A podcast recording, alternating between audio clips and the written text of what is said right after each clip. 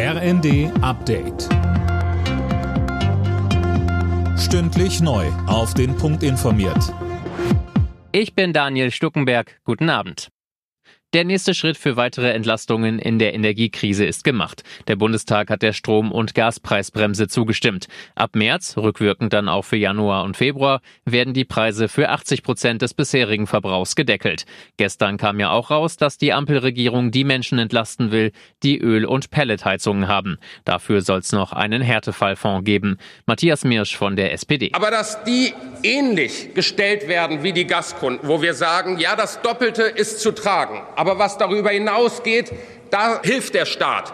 Das ist eine Form von Gerechtigkeit und ich erwarte, dass Bund und Länder jetzt die Wege finden, um hier die Gerechtigkeit auch zu realisieren.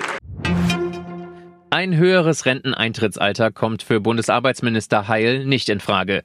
Der Rheinischen Post sagte er, es ist falsch und unfair. Heil forderte stattdessen unter anderem mehr qualifizierte Zuwanderung. Nach weniger als acht Monaten in britischer Haft ist Tennislegende Boris Becker wieder auf freiem Fuß. Der 55-Jährige war im April wegen Insolvenzverschleppung zu zweieinhalb Jahren verurteilt worden.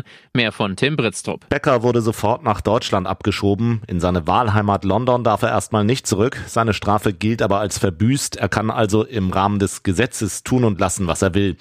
Unklar ist, wie es für Becker jetzt beruflich weitergeht. Zuletzt hatte er für die BBC und den Sender Eurosport als TV-Experte gearbeitet. Beide hatten ihm die Tür offen gelassen. Ob es zeitnah ein TV-Comeback gibt, ist aber unklar.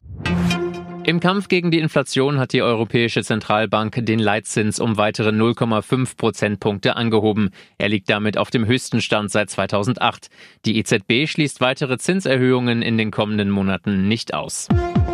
Alle Nachrichten auf rnd.de